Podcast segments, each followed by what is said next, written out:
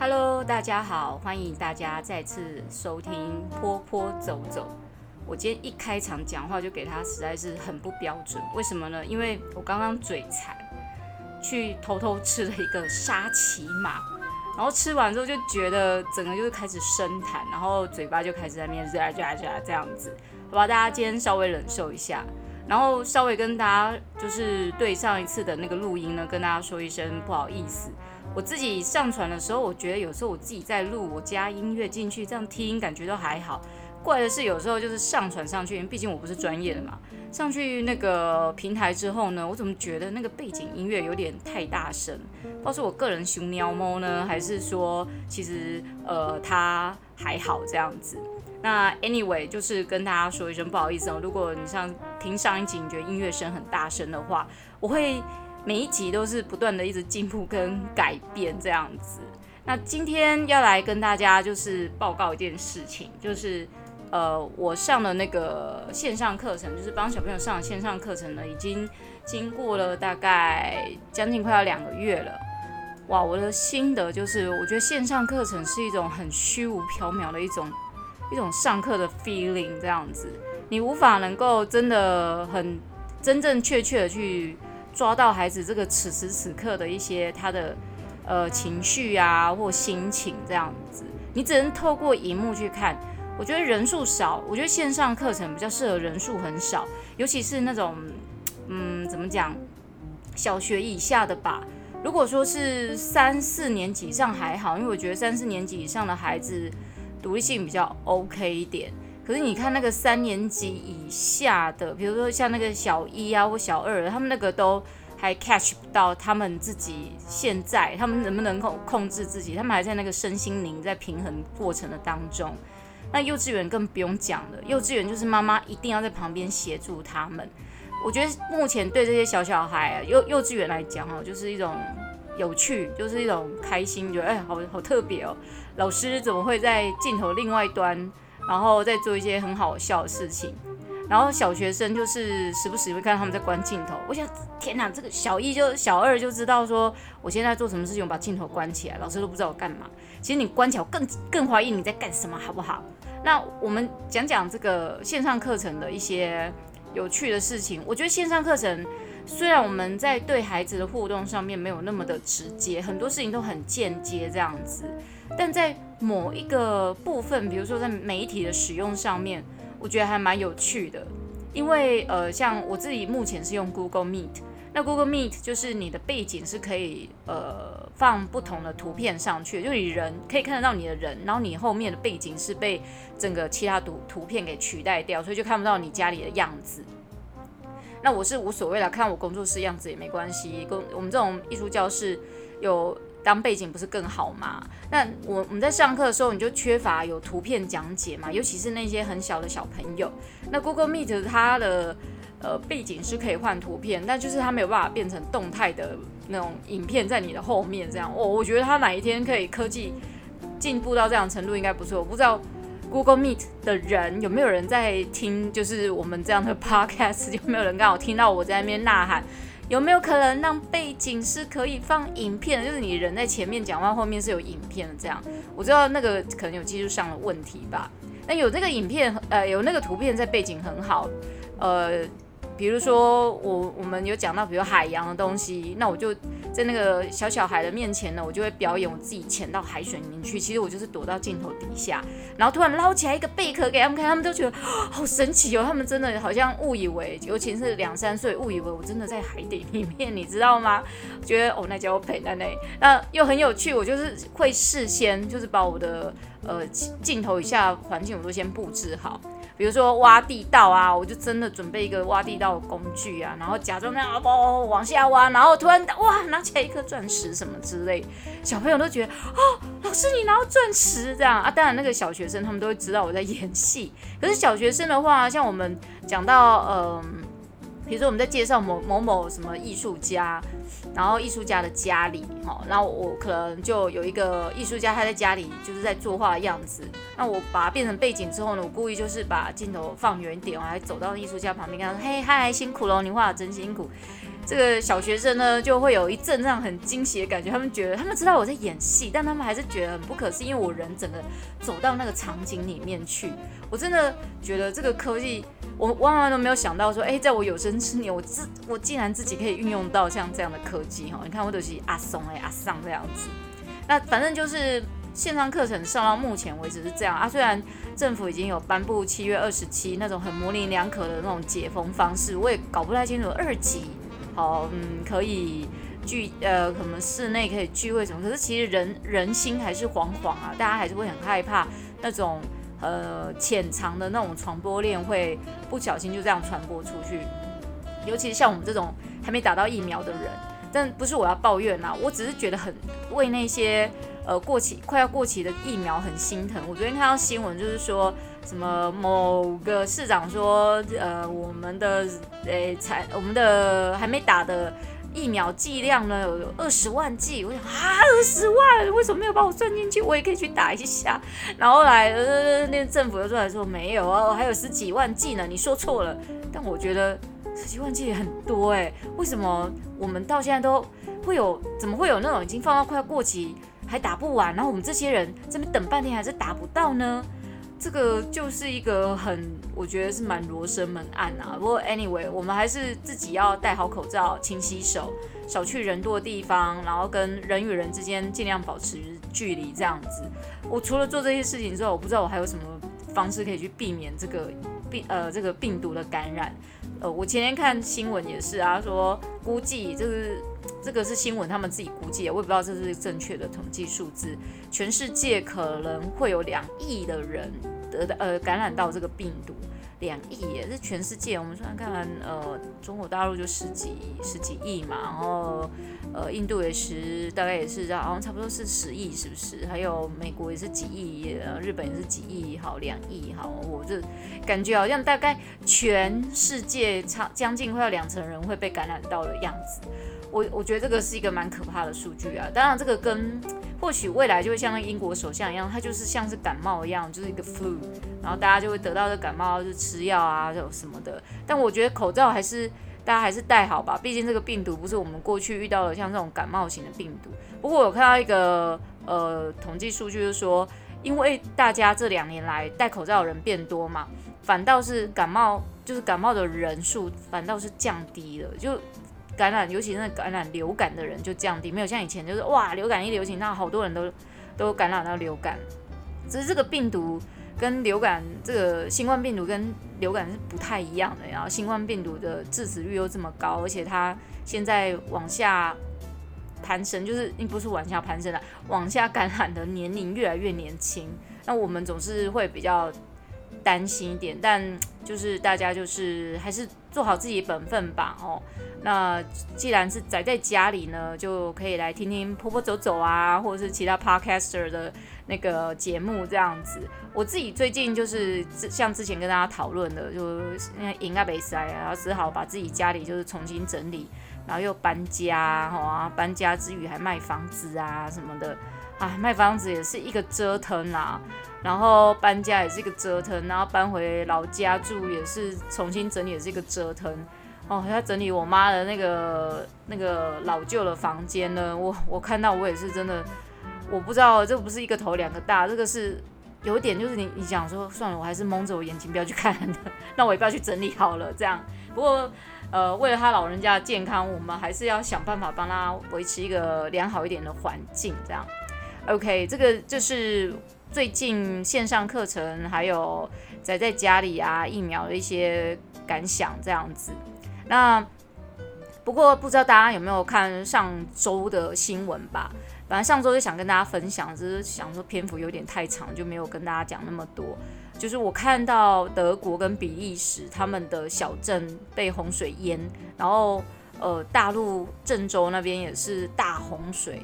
我的天啊，这全世界都在大洪水，你知道吗？然后台湾也是呃北部啊也是下到那种雨量也是超高这样子，我都。看到这样子的时候，我就觉得第一个啦，我也是觉得说啊，这个是天灾人祸嘞，真的是呃，尤其是像那看到那个古老的小镇就这样被洪水给这样冲刷掉，你看那个房子几百年的，刷一下那个水真的是无情的，房子整个就像那个你知道吗？像那个千酥饼一样，呃，不是千书品，千层酥，这样刷一下全部就没了。我还在想说，等疫情过了，我还想再去欧洲好好旅游一下。我在想，哇，那啊那这个天灾如果继续这样发生下去，我想也没什么好去看的，那还有没有剩下？几个可以可以让我们去走走的地方了。那这个过程当然会有一些，我我觉得看到有人人员伤亡就觉得很难过。就是疫情已经呃造成很多呃生命受到威胁，然后又有这个天灾，所以我们人类真的要好好的醒思，我们要懂得就是开始去做这个最环保的事情。其实我觉得我们台湾做。这个资源回收环保概念是，我觉得几乎是全世界第一了。为什么这么讲呢？我们自己已经做习惯那种回收的工作嘛。这第一个就是，我觉得台湾人也蛮爱钱的，所以呢，那个回收的为什么回收能力那么好，就是因为这些回收东西可以再去卖钱。那久而久之，大家从小就因为被训练嘛，就影响很大。因为台湾做环保这个资源回收的概念已经大概哇十几二十年应该有了吧，是国外就没有像。呃，比如说我在英国住的时候，我们在那边念书，那我都我们都知道说，哎，这个纸类什么要分没有，他们就全部的垃圾都包在一起。然后我们这边是讲究垃圾不落地，但英国那边就是可以看到那个垃圾就是满街，就是会有一包一包的放在那个路灯底下，这样他们会有垃圾车来收，但是就是没有在做那个资源回收。我也问过英国的房东。哎，这个不是应该回收资源回收分类一下？他说不用啊，就直接是这样一包。那我我我会我会有时候会在想说，哇，这些垃圾如果都没有回收的话，最后它会去哪里？这样子。那这几年，呃，这不要说这几年，就是这一两年，虽然我们都宅在家里哦，变成就是宅经济嘛，就是我们就变成就是疯狂上网买东西这样。我不能说我也是疯狂啦，但是这个应该是。我最这一两年来是我最常上网买东西的一个年度。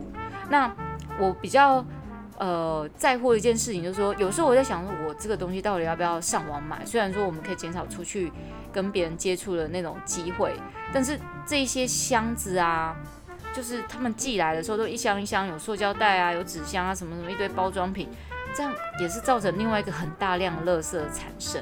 我觉得未来或许我们的宅经济会再倾向于另外一种，就是比较环保一点。像最近我看有一个新，哎呦，不是不是是能讲一下名字吗？好像等下有叶配嫌疑。某个人寿公司他们有举办一个小朋友的呃叫做什么一起环保一起来，是不是？呃，在讲的就是说，因为这个疫情底下我们要怎么做环保？我想这个疫情底下呢，就是我们。不太能够出去，变成我们有很多东西可能要网购进来，或是别人送来，就会产生很多的包装量。那这个包装的话，我们现在能够做的就是，虽然它因为它已经快避免不了了，我们就必须做好分类，或者是再利用，再利用一次、两次、三次、四次的，变成我们自己，我们自己就要多利用。除此之外，其实我也没想到其他可以，就是好好去做这个。再利用的方法，除非你再把它拿来做成创作作品啊，吼纸盘啊，洗一洗啦、什么的。但最好的方式还是大家做好环保的分类。那不知道在世界各地的各位呢，你们那边做环保的分类状况如何？我做过美国的概念是，他们好像也没有很确切的这种分类。不过我已经离开美国很多年了，我也不知道他们现在这边环保做如何啊。那这个是。呃，最近我看到这种像这种有点天灾天灾的那种讯息，心里就觉得很心痛啊。那个心痛感觉跟我打不到疫苗的感觉是差不多一样的。好，那另外除了这个，因为宅在家里没事嘛，所以我也做了一个呃清理的动作。这是什么清理的动作呢？就是大家有没有发现自己的 Line 或或者是脸书上面哦？我觉得这些都是社交媒体的一种。一种呃作用，就是你可能你的 LINE 上面可能三百几个朋友哦，可是你真正联络也不过才四五个，那你就觉得为什么会有三四百个朋友在那个 LINE 的名册上面，还有 Facebook 上面是，我现在还没动到 Facebook 那边，我先从我的 LINE 开始下手，因为我我有时候在想说哈，我会开始有这个想法，是因为呃，在在之前没多久，我看了一部电影。那这部电影他在讲的就是说，主角他这个女主角有一天不小心跟男主角呢，就是产生了碰撞，然后呢跌倒之后啊，她醒过来之后就发现她有一个超能力，就是她可以在每一个人背后看到数字。那个数字她一开始不不知道那代表什么，她只觉得哎，怎么有的人数字是一，有的人数字是三，有人是一千四百多次，然后通常那个数字越多的，就是她所认识的人。或者是说这个数数字越少了，就是可能路人经过而已，然后他就觉得很奇怪。后来男朋友找到，哎，不是男朋友啦，男主角找到他之后，就跟他说：“哎，你不小心在那一次撞到我的时候，分走了一些我的超能力。因为我出那个男主角说，他从出生就有一个超能力，他可以看到每一个人背后的数字，那个数字代表就是他这辈子可以看到这个人几次。哎，我这样应该没有把那个电影破梗吧？哦，那我。大家可以去搜寻看看这个电影，我觉得蛮有意思的。这个是一部日日本电影。那女主角就说：“哈，真的是这样吗？”后来就发现她运用这个超能力呢，她在她的工作上就游刃有余。但是另外一方面呢，也让她觉得很难过，因为她看到比如说她的亲人或她最喜欢的人后面数字减少的时候，她突然感伤起来，就觉得说：“哇，这个能力。”虽然为我带来蛮多的好处，比如我知道这个人我不会见过几次面的，所以我根本就不需要跟他去计较什么事情，即使吵架我就 walk away 就好了，因为我只可能跟他见这一次面而已。可是对于自己的亲人就会很尴尬，自己的亲人你可以看得到他，比如说自己的长辈，你看到他的背后只剩两次。天哪，你只看你只剩最后两次看到他，那他会发生什么事呢？是会过世吗？还是他会去很远的地方，或是会发生什么事情？女主角就觉得很难过。那最后结局就是男主角就就说，呃，他们其实都可以互相看到他们彼此背后的数字剩几次。他们后来知道说，他们自己能够看到对方只剩下最后好像两次的时候，男女主角运用最后一次去做做了一个道别，然后。呃，你想说还剩最后一次嘛？所以他们在很多年、很多年以后呢，男主角就回来看他，然后那是他用完最后一次。男主角跟他说，他这辈子最痛苦就是一直都不断的在跟他所喜欢的人做离别，因为他永远都知道这些人什么时候要离开他。哎呀，这个故事看完就觉得不是只有感伤而已，就会让我想到说，一生能见几次面的朋友啊，有缘见。但是有有缘多见，但是也有那种呃没也有那种没缘少见的。那这个就会让你想到说，其实我们要多珍惜我们身边我们的知己啦，我们的家人啊，或者是呃对我们很重要的贵人。人生当中有多少东西是需要跟不需要的？我我觉得这个可以做一次人生的大整理。像我为我自己人生做的整理呢，真的是不是开玩笑的，花了三年没整理完。哇塞，我人生到底有多少东西要整理哦？那当你不断的，其实我觉得，当你不断的用减法去去除的时候，你会发现，原来自己需要的东西其实是这么的少。就可能你需要只是二十口那种档案箱而已。哦，你你所有的东西哦，我只是所有东西，或者说，呃，大家最近不知道有没有看有一部韩剧，在那个有一个呃影音平台上面正现在应该还正在播哦。呃，他的名字叫做呃什么遗物整理师，里面就讲的就是说他们是专门帮呃过世的人去做死后的处理的，就是有点像啊这个地方有人过世了哦，可能死在里面或死在别的地方，然后就有亲属、家人或政府会委托他们去整理这个死者的住处。那通常呢，这个电影哎不不是电影，这个影集里面呢。他们都会用一口黄色的箱子，帮这个过世的人整理成一口箱子。那这个就有我那时一开始在看的时候，我觉得有点好奇，他怎么知道？